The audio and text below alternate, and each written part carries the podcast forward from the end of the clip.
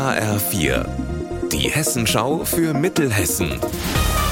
Hier ist das Studio Gießen. Mitti Verrösler, schönen guten Tag. Mal schnell zum Bahnhof oder in die Innenstadt. Das ist für den Gießener Stadtteil Rüttgen oder Austrohe gar nicht so einfach möglich, wenn man kein Auto hat. Das Bündnis Verkehrswende Rüttgen fordert deswegen, dass die Vogelsbergbahn in Rüttgen halten soll. Das hat sie früher getan. Dazu Aktivist Finn Becker. Gerade wenn man zum Bahnhof möchte, dann wäre man mit einer Bahn in ja, acht Minuten da, während man mit dem Stadtbus 25 Minuten braucht. Und der Zug fährt ja auch noch in die andere Richtung, also in äh, Busseck und bis in Vogelsberg. Also äh, er schließt ja auch noch andere, eine andere Strecke. Eine entsprechende Machbarkeitsstudie will die Stadt Gießen demnächst veröffentlichen, hat uns der Gießener Bürgermeister Alexander Wright gesagt.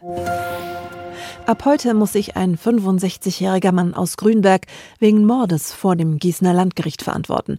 Er soll seine Frau im letzten Jahr kurz vor Silvester heimtückisch erschossen haben. Mit einer Maschinenpistole. Mark Klug, du bist beim Prozessauftakt heute Morgen mit dabei gewesen.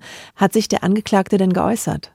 Nein, auch heute hat der 65-Jährige erstmal die Aussage verweigert. Die Staatsanwaltschaft aber ist sich sicher, was vor gut einem Jahr in dem Einfamilienhaus im Ortsteil Habach passiert ist. Demnach hat der Mann mehrfach von hinten auf seine damals 48-jährige Frau geschossen. Wenige Stunden später stellte sich der Mann der Polizei und hat dabei zugegeben, seine Frau getötet zu haben. Von der Staatsanwaltschaft hieß es heute, dass sich die Frau im Sommer von ihrem Mann getrennt habe. Sie wollte unabhängig werden und habe angefangen, sich mit anderen Männern zu treffen. Außerdem Außerdem hat sie laut Staatsanwaltschaft bei der Polizei Schutz vor ihrem Ex-Partner gesucht. Ein Schloss, eine Burg und zwei ganz besondere Weihnachtsmärkte. Das gibt's jetzt am zweiten Adventswochenende in Mittelhessen. Wo, das weiß Benjamin Müller. In Braunfels steht der Christnickelsmarkt auf dem Programm. Der findet auf dem historischen Marktplatz unterhalb des Schlosses statt. Alleine das ein echter Hingucker. Im Kurpark gibt es dann noch ein kleines Weihnachtsdorf mit Leckereien.